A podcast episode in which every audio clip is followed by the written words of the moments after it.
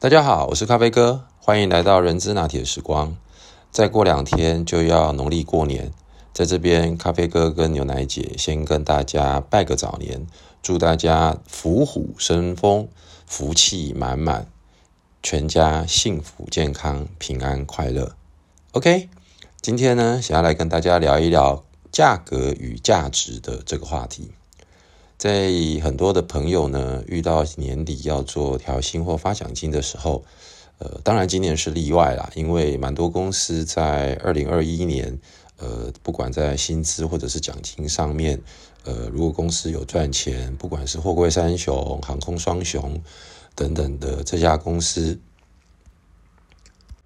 可能都会获得不错的调薪跟奖金，但是还是有非常多的朋友，其实呃，在于薪资跟奖金上面，总是觉得呢，我这么努力，这么辛苦，结果到头来，不管是调薪或者是薪资的部分，不如个人的预期。所以呢，今天就想要来跟大家聊一聊关于价格跟价值的这个话题。那咖啡哥的观点呢，其实从经济学的角度出发，我觉得。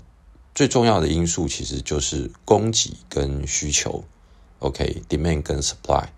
其实话说穿的就是，如果这个需求存在，但是能够提供的服务或者是能够提供的产品非常非常的少，那么当然你自然就是有所谓的价格的优势，你就能够让价格提高。那当然反过来反之亦然。如果今天在市场上能够提供同样的服务或产品，的人非常的多，那么我们的价格能够怎么样子的来做一个变化呢？可能就不容易，因此就需要有很多的创新，或者是不一样的服务，或者是差异化的产品。那当然这些就提到了所谓的竞争策略，或者是研究开发，或者是服务特性等等。但是终归一句话，我认为其实永远就是存在的所谓的供给跟需求。OK，而在供给跟需求的这个呃经济学的思考角度之下，我个人又提出了有两个非常重要的关键因素。第一个是所谓的时间因素，第二个是所谓的心理因素，它就会在整个市场的供给端跟需求端就产生了非常非常多的变化，以及能够让我们不断的加值。那当然也有可能就会变成是老米叠价。我们就没有办法维持当初所希望卖出去的价格了。那所谓的时间因素呢？我大概分成三个角度来跟大家说。第一个呢，我认为所谓的时间因素包含的是，当我们的产品或服务能够满足消费者，那么这个时候消费者就愿意花钱来购买我们的产品或服务，也就是我们常常说的花钱买时间。比如说最简单的，我们今天如果要吃一碗白饭，我们总不可能是从这个稻子开始种，然后呢开始这个除草，然后呢施肥浇水，然后呢经过了大半年，我们才吃到那一碗饭。所以呢，我们就只能够用现在市场上买白米的价格，那这个就是花钱买时间。那又另外一个现在最夯的，不管是 Uber E 或者是 f o o Panda。大家也都愿意花那么几十块的这个服务费，请他们帮我们把热腾腾的餐点送到家里，这个也就是所谓的花钱买时间。而这个的前提就是在于它的需求是存在的，它可能解决了我们双薪家庭爸爸妈妈在加班的时候没有办法及时的做晚餐给我们的家人吃，又或者是老人家在家里可能行动不方便，我们可能也没有办法呃这个及时的。帮他们准备餐点，那他们如何能够有一顿热腾腾的餐点能吃？所以这个我称之为叫做第一个花钱买时间。那还有第二个，那就是在于因为需求很大，但是能够供给的并不大，所以呢，自然在消费者的立场或者是老板的立场，他就必须用相对高的价格。来购买这样的产品或服务，或者是来聘雇这样子的一个职位的人。那以二零二二年来预估，所有的半导体业或者是科技业，这个人才的竞争只会越来越剧烈。因为不管是呃各个半导体大厂在台湾积极的扩厂，那它所有的协力厂商也一定会跟着这些半导体大厂在台湾也继续的做扩厂，或者是来台湾新设工厂，或者是新设办公室。所以这一个时候，所谓的人才的大量需求，不管你是电子电机、化工、物理等等，哦，那当然后面所隐含的行销、物流，或者是呃人力资源、财务、会计，可能也会有一定比例的增加。那这个就是我称之为叫做，当它的需求量非常大的时候，那还有第三个所谓的时间，就是未来我们预估它应该会涨价。或者是它能够相对的保值。基本上来说，台湾的房地产从过去的这五十年，大概只有迟缓。那除了呃之前的这个呃疫情啊，或者是呃短暂的一些经济的波动，二零零八年的时候的金融危机有稍微的迟缓一下，但是实际上从这五十年的大大走势来看，也都是未来上涨的。所以这个时候，它的价格也就是只涨不跌。当然，以现在大陆的呃这个建筑业、地产业，那就是另外一回事。那是因为呃这个大陆的政府政策的关系，这个我们就先不谈。那还有另外一个部分，所谓的心理因素，我想谈的，其实呢，就是它满足了我们人类一部分的心理需求。打个比方，身份地位。为什么我们要购买一些奢侈品、豪华品，或者是高级的双 B，呃，甚至于是超跑，还有现在最夯的电动车特斯拉？其实除了它提供了相当程度的品质，跟它能够提供的服务之外，还有一个也就是身份地位。大概在三四年前吧，如果你开的是特斯拉。那我相信你周遭的朋友，他一定会说：“哇，我的那个谁谁谁哪个朋友他开特斯拉耶。”那这个其实就好比，哇，我的什么朋友他买了一个呃爱马仕的什么什么包，或者是他买了一个劳力士的什么什么手表，是一样的。这个就是身份地位的象征。那还有一个，其实就是所谓的很划算。所谓的划算，就是我觉得它可能只值一百块，可是它今天居然能够用八十块就让我能够买得到，所以这个我也称之为叫做心理因素。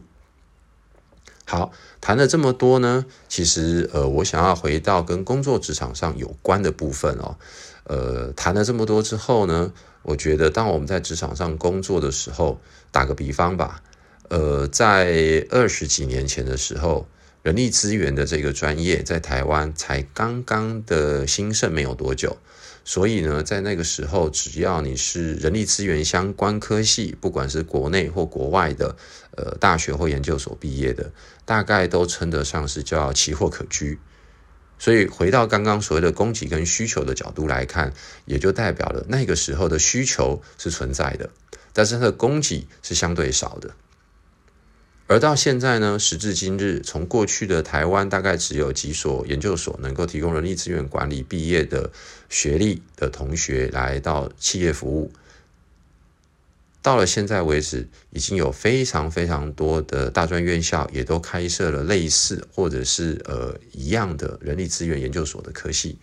更遑论现在在很多的呃气管顾问公司或者是在呃国内外。很多的这个呃课程，也都能够让大家能够更容易的去学到人力资源管理相关的一些知识跟理论。而从另外一个角度来讲，它的需求当然仍然存在，但是已经没有像过去那么的呃大，而供给是不断不断的增加，再加上。咖啡哥个人过去的观察是，人力资源其实在这二十几年发展下来，也到了一个相对成熟的环境。所谓的环境，它的意思就是没有在更多呃对企业营运竞争力有更不一样的帮助。我这句话的意思是，呃，大概整个的理论发展跟能够协助企业营运，也就到了某一个极致了。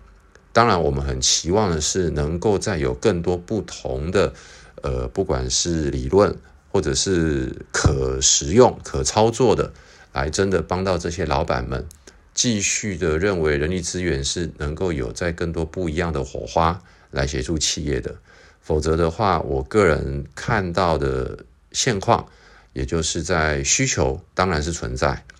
但是这个供给越来越多。第二，由于它的知识，还有它的专业技术，还有它的呃可实作性的呃新的产品，好了，我姑且这么说吧，呃，似乎没有再像过去那样如火如荼的呃爆发性的这个增加，所以。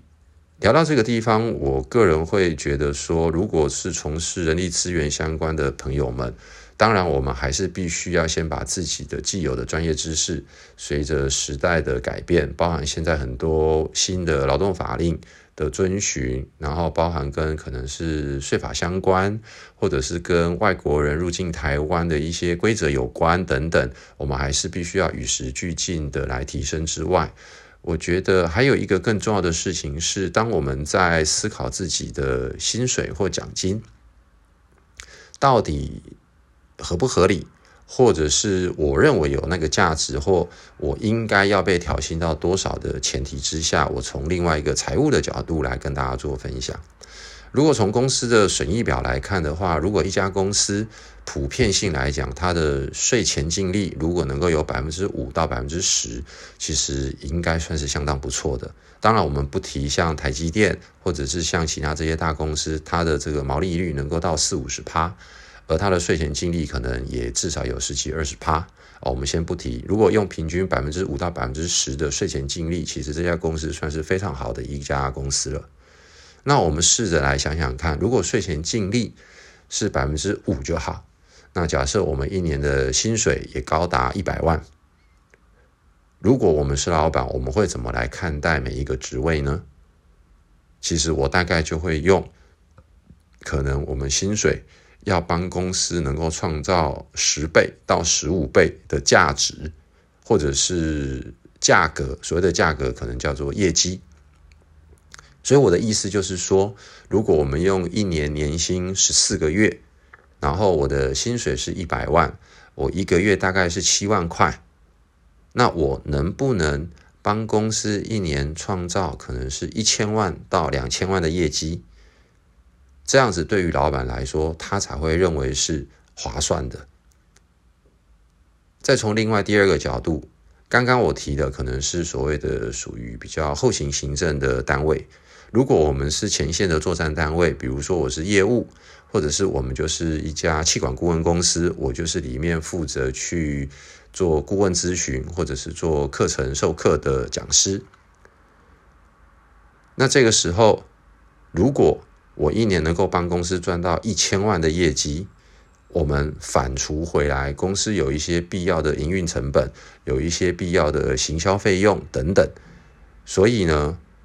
大概我的薪水顶多也就只能占公司的百分之十到百分之二十，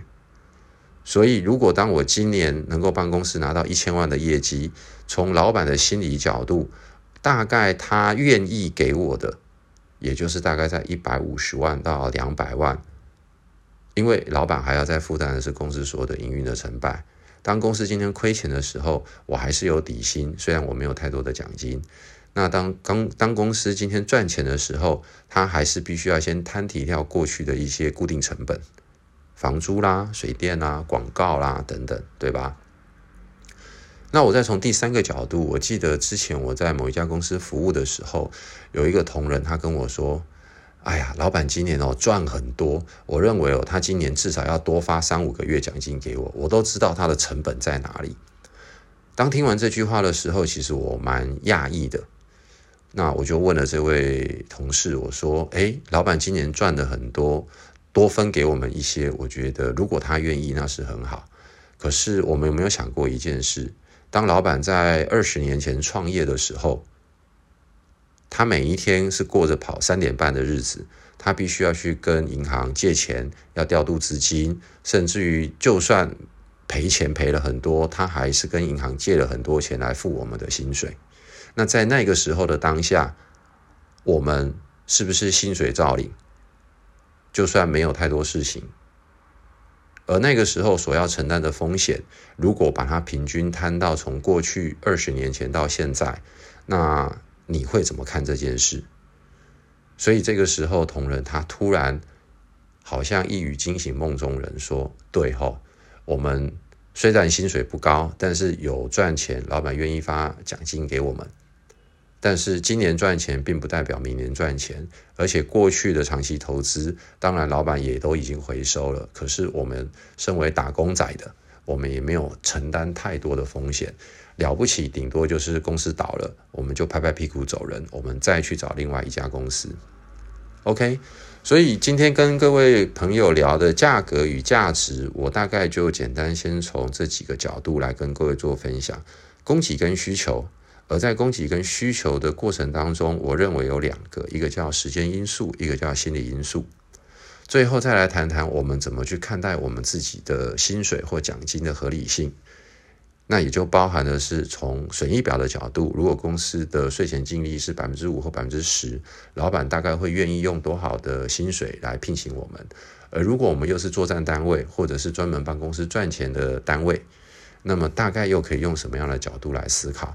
这样子可能我们的心里也就会稍微的舒缓一点，比较不会有太多的呃感觉，觉得好像老板很小气。OK，那今天就先跟大家聊到这边喽，谢谢大家，也祝大家新年快乐，拜拜。